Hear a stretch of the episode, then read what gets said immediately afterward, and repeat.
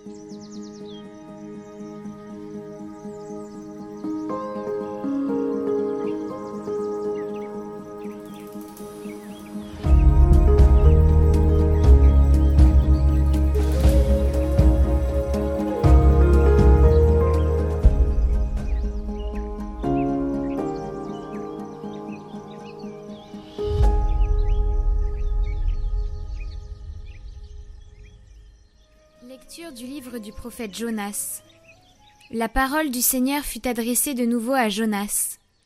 Lève-toi, va à Ninive, proclame le message que je te donne sur elle. Jonas se leva et partit pour Ninive, selon la parole du Seigneur. Or, Ninive était une ville extraordinairement grande. Il fallait trois jours pour la traverser. Jonas la parcourut une journée à peine en proclamant encore quarante jours, et Ninive sera détruite. Aussitôt les gens de Ninive crurent en Dieu. Ils annoncèrent un jeûne, et tous, du plus grand au plus petit, se vêtirent de toile à sac. La chose arriva jusqu'au roi de Ninive. Il se leva de son trône, quitta son manteau, se couvrit d'une toile à sac, et s'assit sur la cendre. Puis il fit crier dans Ninive. Ce décret du roi et de ses grands. Hommes et bêtes, gros et petits bétails ne goûteront à rien, ne mangeront pas et ne boiront pas. Hommes et bêtes, on se couvrira de toile à sac, on criera vers Dieu de toute sa force. Chacun se détournera de sa conduite mauvaise et de ses actes de violence. Qui sait si Dieu ne se ravisera pas et ne se repentira pas, s'il ne reviendra pas de l'ardeur de sa colère? et alors nous ne périrons pas. En voyant leur réaction, et comment ils se détournaient de leur conduite mauvaise, Dieu renonça au châtiment dont il les avait menacés.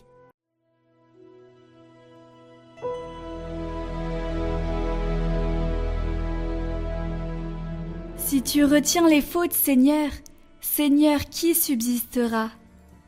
Des profondeurs je crie vers toi, Seigneur. Seigneur, écoute mon appel. Que ton oreille se fasse attentive aux cris de ma prière.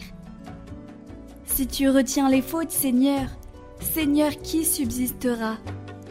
Mais près de toi se trouve le pardon, pour que l'homme te craigne. Oui, près du Seigneur est l'amour, près de lui abonde le rachat. C'est lui qui rachètera Israël de toutes ses fautes.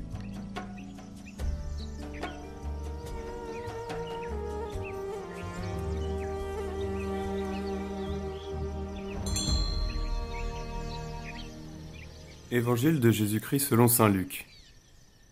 En ce temps-là, Jésus entra dans un village. Une femme nommée Marthe le reçut. Elle avait une sœur appelée Marie, qui, s'étant assise aux pieds du Seigneur, écoutait sa parole. Quant à Marthe, elle était accaparée par les multiples occupations du service.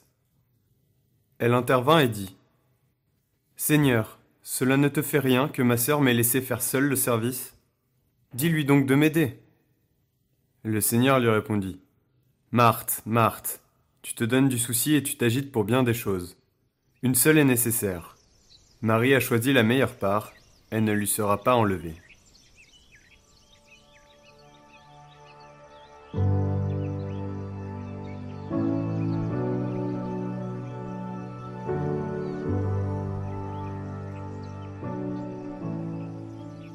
Marthe le reçut dans sa maison.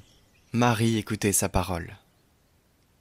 Ayant reçu notre Seigneur dans l'Eucharistie, l'ayant présent dans notre corps, n'allons pas le laisser tout seul pour nous occuper d'autre chose, sans plus faire aucun cas de lui. Qu'il soit notre unique occupation.